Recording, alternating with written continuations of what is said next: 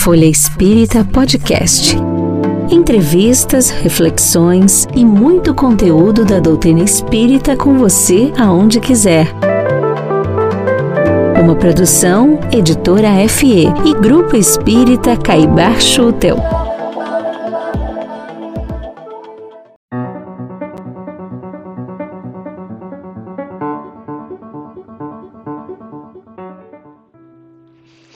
Olá, amigas e amigos.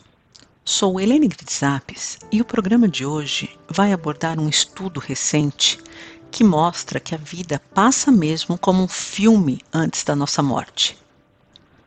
Como a ciência descobriu isso? Uma equipe de cientistas se propôs a medir as ondas cerebrais de um paciente de 87 anos que havia desenvolvido epilepsia.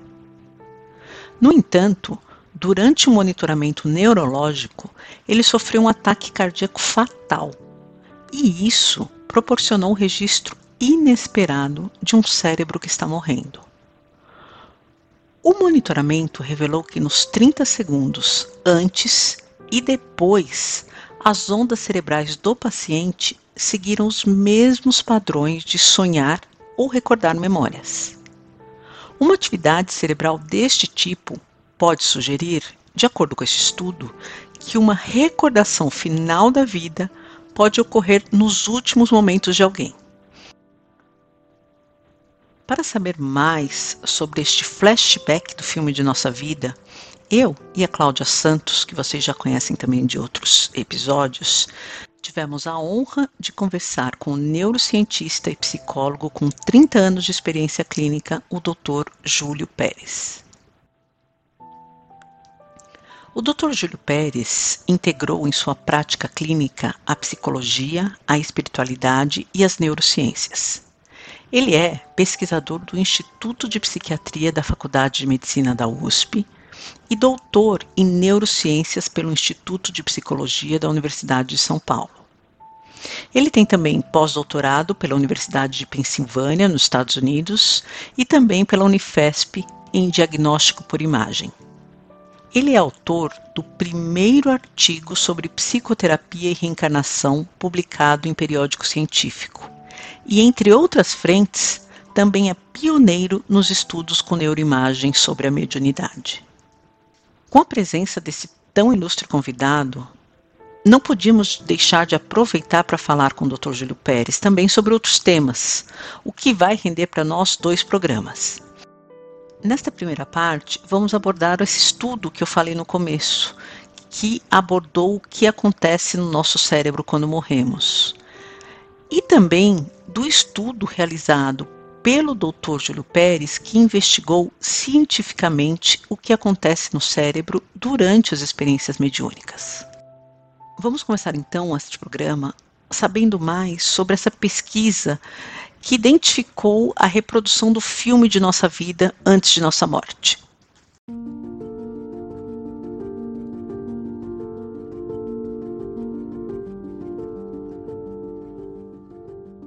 Júlio, o que, que acontece no nosso cérebro quando a gente morre? Como é que funcionaria essa, se é que a gente pode chamar de flashback? Teve acesso a, a um estudo bem interessante que aconteceu por acaso, né? Quer dizer, uma pessoa que estava é, sendo monitorada através do eletroencefalograma, quer dizer, são vários eletrodozinhos que acompanham o indivíduo para observar as frequências cerebrais.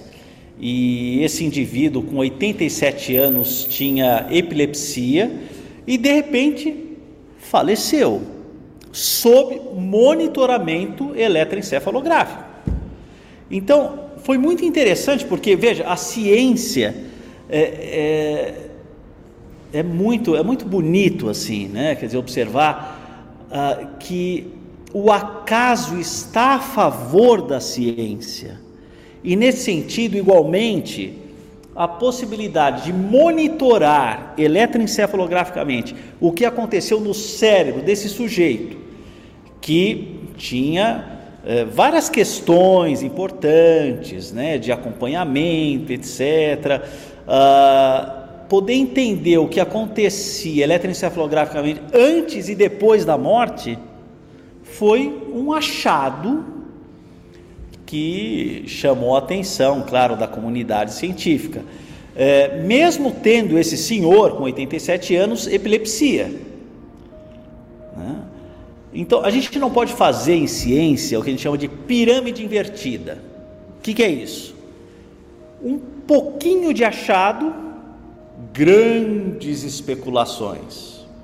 Em ciência, a gente faz a pirâmide é, do jeito certinho, né? quer dizer, muitos achados para poucas especulações. Então, não dá para a gente responder essa pergunta: o que acontece no cérebro durante a morte? Mas esse foi um achado que, claro, chamou a nossa atenção, porque afinal, os circuitos ali, né, quer dizer, eletroencefalográficos, as, as, as comunicações elétricas do cérebro, mostraram que esse indivíduo teve, vamos dizer, desenhos eletroencefalográficos que se assemelham a sonhos, se assemelham a memórias tal como se o indivíduo estivesse com uma atividade encefálica de, entre aspas, retrospectiva. Então, opa, será que ele estava tendo flashbacks da sua vida, ou sonhos, ou uma atividade intensa? segundos antes de morrer? É uma pergunta. É como os bons filósofos consideram, quer dizer, o mais importante são as perguntas que a gente faz e não necessariamente as respostas. Então, eles conseguiram captar nesse é, estudo publicado no Frontiers in Aging Neuroscience e recentemente, né, foi é, aí no, no, no, finalzinho né, de, de, de fevereiro, né, há pouquíssimo tempo, né, esses achados eletroencefalográficos, que trouxeram muitas perguntas, claro, mas é bom que se diga que o próprio doutor Zeman, ele próprio não está especulando, né? ele próprio disse: olha, é, é muito difícil saber o que estava acontecendo ali. Esses achados eletroencefalográficos se assemelham a, a, a, ao que a gente encontra em sonhos ou em retrospectivas, mas a gente não consegue dizer o que exatamente estava acontecendo naquele momento da morte desse senhor aos 87 anos. Né? E, Júlio, dentro desses achados que você comentou conosco, como a ciência tem avançado nesse campo de estudo? Essas, o que já foi descoberto, de alguma forma, já comprova o que a gente conhece, o que já foi divulgado na doutrina espírita? Olha, em termos assim neurofuncionais, em termos de neurociências, é, não, como eu disse, nós estamos ainda engatinhando nesse território. Né? Claro que eu posso falar é, daqui a pouquinho sobre é, os achados em neuroimagem a respeito da comunicação espiritual, etc. Mas eu gostaria de deixar assim uma uma posição bem clara que são várias as linhas de pesquisa né, sobre esse tema, são várias. Por exemplo, Peter Fenwick, que é, estudou por muito tempo as visões no leito de morte, especialmente nas últimas 48 horas. As pessoas começam a ver é, entes queridos, pessoas que tiveram eh, uma forte relação em vida e que já estão no plano espiritual e se apresentam como agentes para o desenlace harmonioso. O desenlace espiritual tranquilo, saudável. Então, quem tem a possibilidade no leito de morte de ver entes queridos que estão já no plano espiritual, é um grande privilégio, porque é essas pessoas estão sendo conduzidas por entes queridos para a vida espiritual. E são Agora, muitos os relatos, né? E Júlio, você falou de visões do leito de morte, mas a gente também tem os casos de experiência de quase morte, né? E aí um relato é, das pessoas que dizem que praticamente assistiram um filme da vida delas, né? Isso. Por que que isso acontece? E o que a, a ciência traz a esse respeito também, né? É verdade, é verdade, bem lembrado. Assim, só para é, deixar, vamos dizer, na mesma esteira aí das visões do leito de morte, eu quero citar um, um exemplo mais recente do Dr. Christopher Kerr, que fez uma investigação muito bonita, inclusive em relação a esse período de pandemia, ele acompanhou muitas, muitas mortes e desenvolveu um estudo com 1.400 pacientes e familiares, justamente relacionado às visões no leito de morte. Mais de 80% desses pacientes, independentemente da classe social, da faixa etária, econômica, da religião, inclusive, tiveram conteúdos vívidos associados a visões no leito de morte. Então, é, esse é um, um, vamos dizer, uma das frentes, uma das linhas de pesquisa que chamam atenção. Esse médico, Dr. Kerr, é, é um médico de cuidados paliativos e que pôde debruçar sobre muitos e muitos pacientes que faleceram, acompanhando especialmente as últimas horas de vida desses pacientes. Então, esse é um dado e, importante. Júlio, uma dúvida só. Esse, esses relatos que o Dr. Kerr fez com os pacientes foram através de. de é, não foram imagens, foram relatos mesmos. As pessoas contavam, compartilhavam com ele o que estavam vendo, é isso? Isso. E, e além dos próprios pacientes que estavam no leito de morte, os familiares foram entrevistados. Né? Quem é o Josepe, que é, essa senhora tanto falou a respeito. Ah, o Josepe foi o grande amor da vida dessa senhora e que faleceu há 10 anos. E eles tiveram sempre uma relação muito bonita. E tudo que ela falou a respeito do Josepe é pertinente, assim como outros e outros e outros dados. Né? Imagine, 1.400 uh, uh, pessoas acompanhadas no leito de morte. Né? Então, uh, só para dizer que essa frente de pesquisa que o Peter Fenwick, eh, além de outros, começou, né? Quer dizer, colocou assim como um marco zero. Olha, estamos estudando em hóspices que são aqueles lugares estruturados para acompanhar as pessoas na terceira idade, em fase final né, da vida, etc. Ele foi por esse caminho. O Dr. Kerr foi por um outro caminho, né, que inclusive abrangeu a pandemia, né, os pacientes internados em estados graves e tinham a melhora da morte percepções lúcidas, vívidas, de espíritos que acompanharam o processo de desenlace da vida material e enlace à vida espiritual. Muito bonito, muito bonito.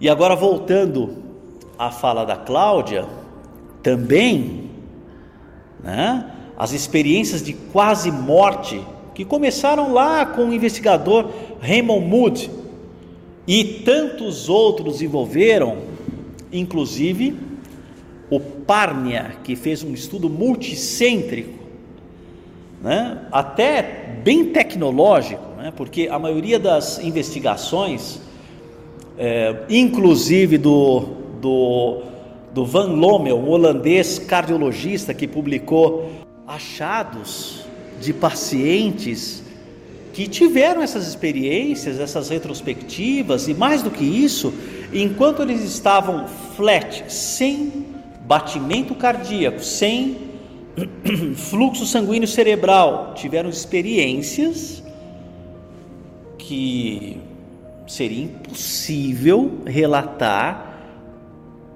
sem uma alta frequência, fluxo sanguíneo, porque são experiências cognitivas né, incríveis, né, experiências que é, é, esses pacientes tiveram durante o ressuscitamento e que era impossível ser, vamos dizer, relatada a não ser por, entre aspas, uma grande atividade encefálica. Isso não aconteceu. Ao contrário, o cérebro deles estavam completamente parados. Por exemplo, experiências que, uh, por exemplo, Pim Van Lommel, né, é, falou inclusive né, nessa publicação no The Lancet, que é um periódico, como eu disse, super respeitado, que um senhor teve uma parada, a enfermeira tirou a dentadura dele para fazer a intubação, né? E colocou na segunda gaveta, num móvelzinho, tal, etc. E depois de três meses, esse senhor disse: Olha, eu estou precisando da minha dentadura. Já estava bem, já estava bem. Mas onde é que está a sua dentadura? Ah, uma enfermeira tirou assim assado, colocou. Já não havia aquela enfermeira já não havia aquele móvelzinho que estava no almoxarifado lá do hospital, e eles foram atrás e justamente estava a dentadura dele na segunda gaveta, etc e tal. Ele descreveu com detalhes a enfermeira. Lembrou tudo. Nunca poderia acontecer, né? Considerando uma explicação absolutamente neurobiológica da história. Então, o que, que significa isso na prática? Que o espírito a consciência estava funcionando a despeito do cérebro. Então a Cláudia lembra é, muito bem, né? Quer dizer, essa é uma outra linha de pesquisa, estudos quase morte. E o Parnia fez um estudo multicêntrico com um tipo de um computador que ficava gerando imagens a uma certa altura fora do campo visual de todos, né, inclusive do paciente, claro, porque a maioria dos relatos mostrava que as visões eram da perspectiva do alto. Então a ideia seria: bom, se há uma visão da perspectiva do alto, ele vai lembrar o que, que o computador estava mostrando ali como imagens aleatórias, e essas imagens teriam um link cronológico para ser confrontado com a experiência durante o tempo que aconteceram. Então veja, essa é uma outra linha de pesquisa muito bonita das experiências quase morte, que começou lá atrás com Raymond Moody, o Peter Fenwick nessa, oh, desculpe, o Pim Van Lommel nessa publicação do The Lancet teve uma grande importância porque trouxe um, um olhar mais aberto à comunidade científica e, e por ser o The Lancet um periódico é, do mainstream, que a gente chama, né, na corrente central da ciência, não é um periódico lateral, não, é da corrente central. Muitos outros investigadores abriram os olhos para isso, para essa possibilidade. Opa, vamos continuar estudando. Né? Então, essa é mais uma linha de pesquisa interessante. Eu acho que a, a contribuição desse achado né, ao acaso, né, e a gente em ciência não considera necessariamente o acaso, mas a oportunidade de enxergar o que está acontecendo. Poxa, é, é, durante a morte, os registros eletroencefalográficos abre também uma nova janela para outras investigações. O que pode ser muito interessante, muito interessante. Por que não? Né? Monitorar né, o encéfalo das pessoas enquanto elas estão próximas à morte. Mas tem uma outra linha de pesquisa que vale a pena a gente lembrar, gente, que é, é o peso da alma. Quer dizer, as pessoas que são monitoradas nesta fase próxima à morte, por vezes existe um, uma é, tipo de uma maca, né, uma cama que consegue monitorar o peso e vários relatos. Essa é uma outra linha de pesquisa que precisa ser mais estendida, né, amplificada e publicada em periódicos da corrente central, que observaram né, alguns relatos que quando a alma vai embora, o peso diminui um pouquinho. Poxa vida, se nada aconteceu diferente, né? quer dizer, numa visão mais materialista em relação ao peso do organismo, e o espírito vai embora e o peso diminui, tem algo diferente aqui. Você sabe o que você está falando? Eu lembro que tem um filme que até o 21 gramas, que seria o peso do que é com champanhe. São, eu lembro que era a explicação do, do, do, do, do porquê o 21 gramas. Sim. Interessante. Ah. É, Júlia, agora vamos falar um pouco das suas contribuições é, para a ciência, para o estudo. Você é o autor do primeiro estudo mundial que investigou cientificamente a comunicação mediúnica por meio de neuroimagem. Eu lembro, inclusive, que foi a primeira vez que eu te assisti, que foi no Jô, foi antes até de vê-lo no Medinesp.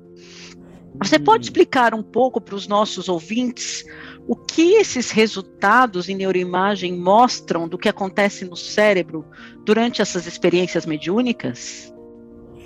Sim, sim. Nós é, entrevistamos mais de 170 médiums e selecionamos 10 médiums brasileiros, psicógrafos, e os levamos para a Universidade de Pensilvânia, para justamente fazer neuroimagem durante duas situações: a psicografia e a escrita de um texto original fora do transe sobre um conteúdo similar ao que os médiums tinham o hábito de psicografarem. Né?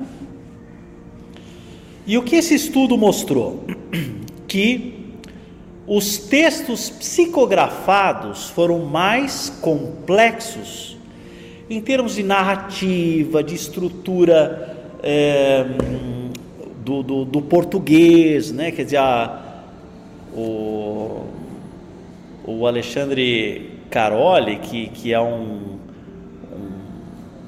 um, um expert né, em correções de textos, com estruturas, com seis critérios né, de complexidade, inclusive é, ele corrigia muitas dissertações né, de vestibulares, etc., ele não sabia se o texto era psicografado ou se o texto era original, fora do transe mediúnico, e pontuou a complexidade desses textos.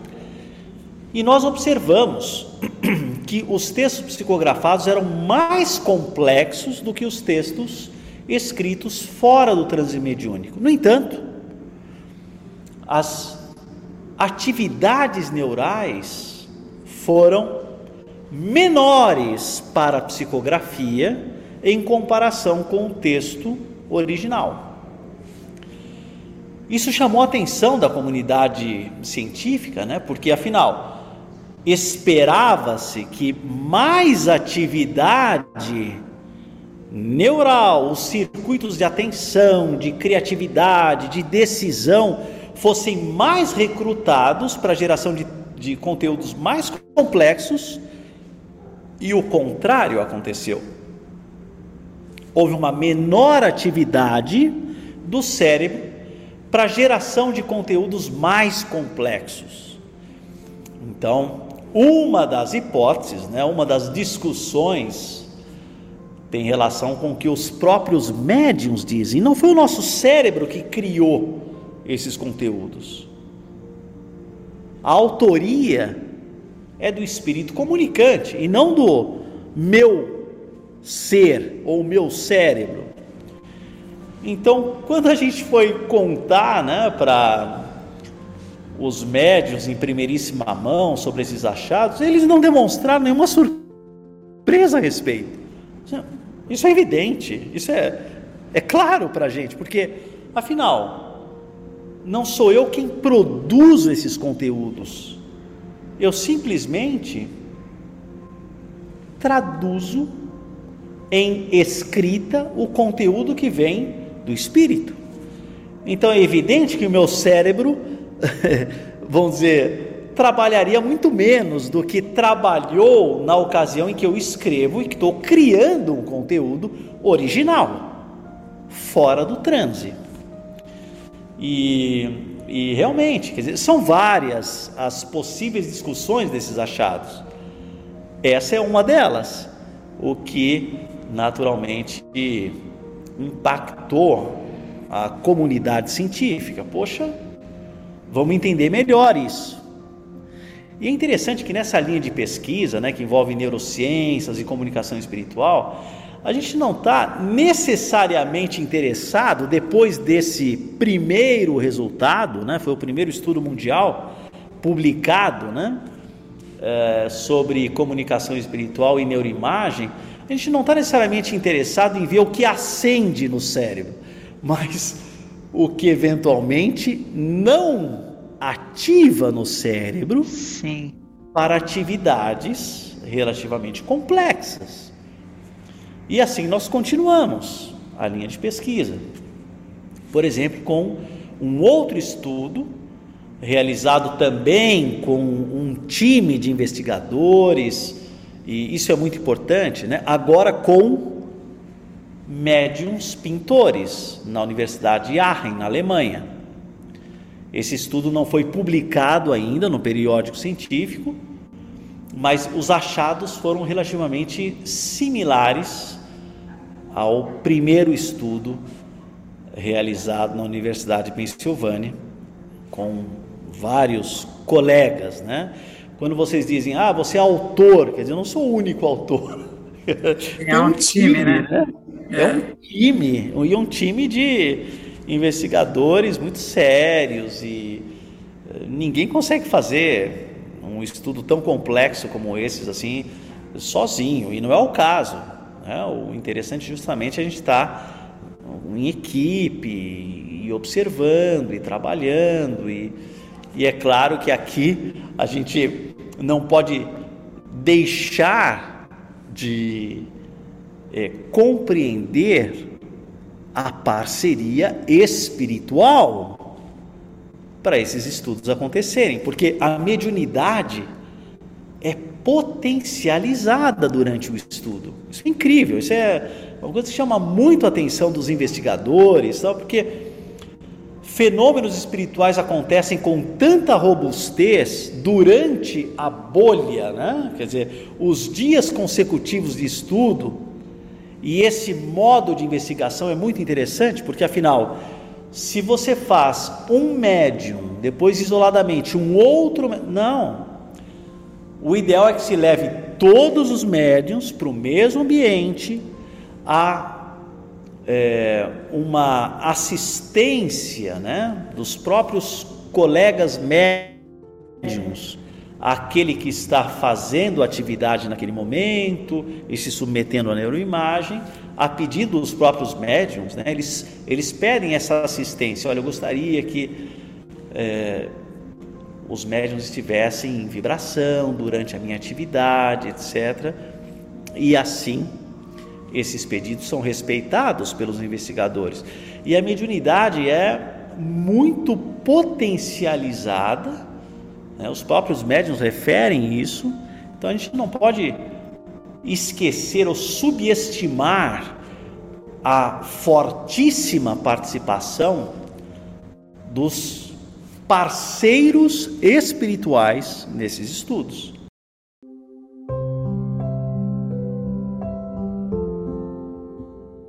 Eu não sei vocês, mas eu fico sempre muito emocionada quando eu fico sabendo desses estudos e como a ciência tem avançado nas pesquisas sobre espiritualidade e mediunidade.